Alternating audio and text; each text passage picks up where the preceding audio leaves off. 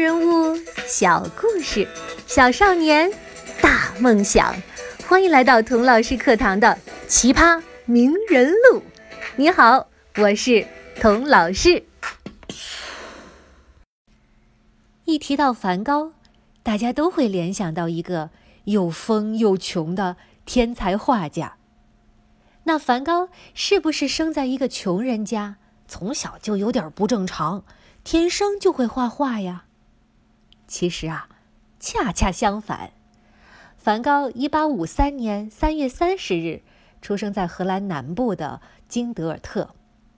梵高的爷爷和爸爸都是新教教会的牧师。牧师在当时啊是很有文化、很受人尊敬的职业，不是一般老百姓能做的。从这一点上，我们就知道，梵高一家。书卷气浓，家境好，社会地位高，是妥妥的中高产呐。梵高的名字叫 Vincent，这可是梵高家祖传的招牌名字啊。梵高的爷爷叫 Vincent，爸爸叫 Vincent。本来是轮不到小梵高叫 Vincent 的，因为啊，他原来有一个哥哥已经叫 Vincent 了。可是很不幸的是呢。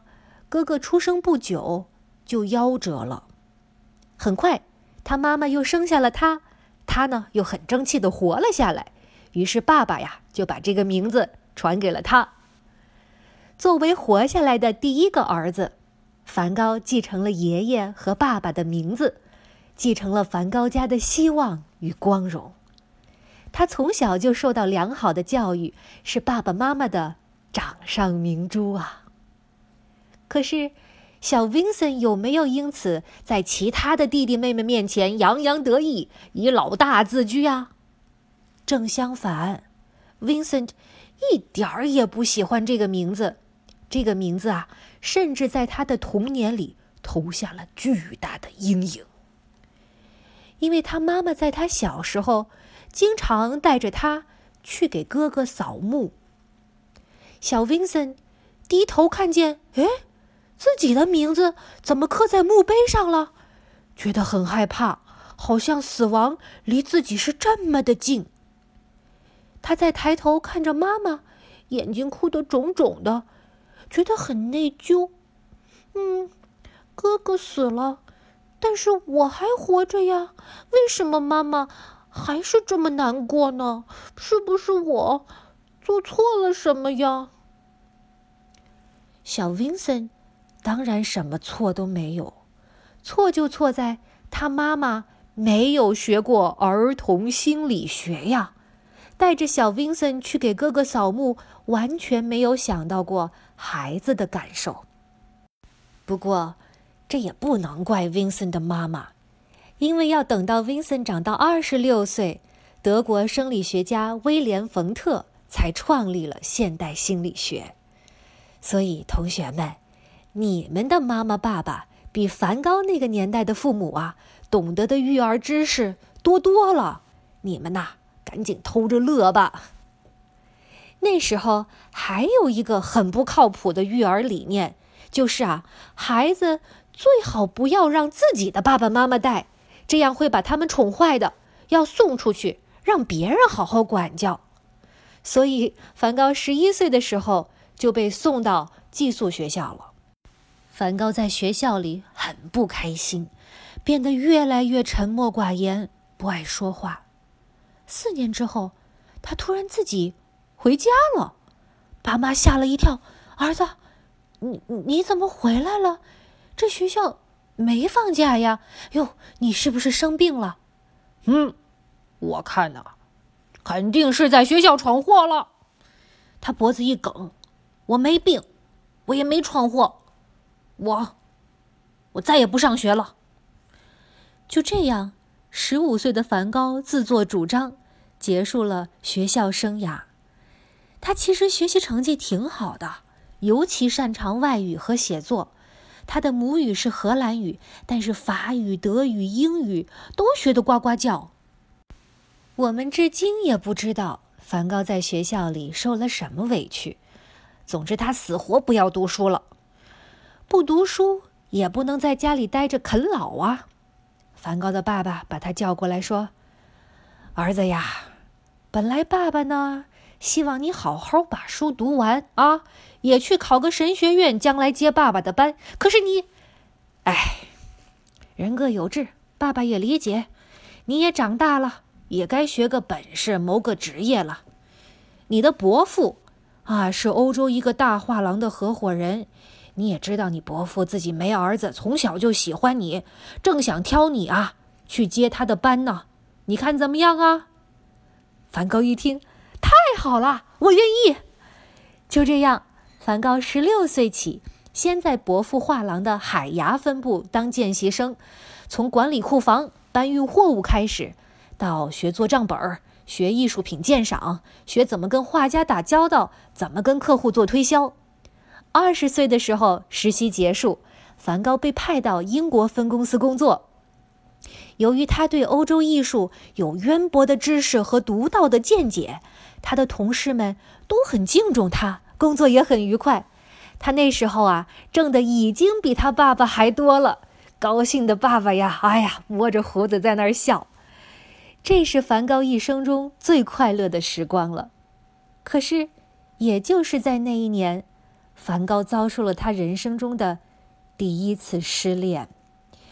这次失恋呐，他伤得不轻，突然间像变了一个人似的，越来越憎恨画廊的这份工作，觉得他一股铜臭味，为了赚钱把艺术都毁了，于是开始消极怠工，不干活了。他的伯父没办法，把他调回巴黎，放在自己身边调教。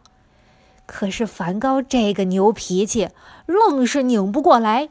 一年以后啊，伯父也保不住他了，他被画廊解雇了。他的弟弟提奥顶替他得到了这份工作。失业在家的时候呢，他去当过免费的代课老师，到书店当过店伙计，还为一个牧师当过助理。但是他做什么都提不起劲儿来，却开始对宗教。感兴趣起来了，整天抱着本圣经翻译起经文来。老爸一看，原来让你当牧师你不当，要去画廊，现在去了画廊，你又想回来当牧师了。你这孩子呀，真不是个省油的灯啊！好好好，你要真想当牧师，咱就正儿八经的学吧。于是呢，把他送到阿姆斯特丹，找当神学家的叔叔辅导考神学院。梵高呢就这样复读了一年去考试，但是高考啊落榜了。叔叔又想办法把他找了一个传教士培训学校让他去考，有点像啊大本没考上，把他调剂进了中专一样。没想到呢，他连中专也没考上。又过了两年。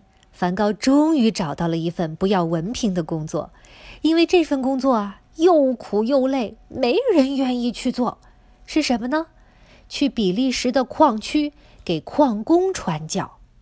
但是梵高热爱这份工作，他真是把整个身心都献了出去。他用自己的工资给矿工买食物，把自己的屋子让给流浪汉住，自己睡到贫民窟的草垛上。矿区发生事故的时候啊，他把自己的衣服撕了做绷带为伤员止血。他就这样每天衣不遮体、食不果腹的，从头到脚都布满了煤灰，比矿工过得还惨。梵高的上司看到他这副模样，不但没有表扬他，反而直摇头：“小凡呐，小凡，你这是来传教还是来当矿工啊？”传教士那是上帝派来的使者，要体面有威严，怎么能这样邋里邋遢不成人样呢？你这个样子啊，还有谁会信仰上帝呢？就这样，他又失业了。这次爸妈看到他，再也不埋怨他不好好工作了，而是有点担心啊！哎呀，这个儿子是不是精神有问题呀？梵高又是脖子一梗，我没有疯，是教会疯了，是这个世界疯了。这些矿工真的需要帮助，但是教会呢，只关心增加教徒、扩大影响而已。于是啊，他自己再次自费进入矿区，和矿工生活在一起。就在那时，他开始产生了要为矿工画画的念头。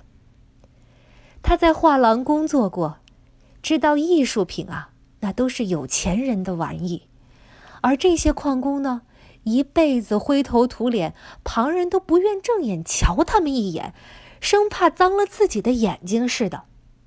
而梵高想，我就要为这样的人画画。那一年，他二十七岁了，还有十年。他就走到了自己生命的尽头。但是梵高并不知道这些，他只知道原本混沌的生命里突然射进了一道光。他突然强烈的意识到自己想做什么，他要成为一名人民的画家。在此之前，梵高根本没有学过一天的画。也从来没有显示过任何过人的艺术天赋。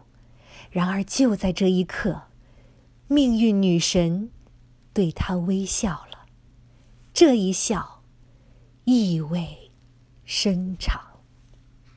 爸爸妈妈、小朋友们，你们喜欢听童老师讲故事吗？他的作文课更加精彩。童老师一边带着你巧读《哈利波特》。一边分享他的独家写作秘籍，绝对是你听过的最上瘾、最有用的作文课。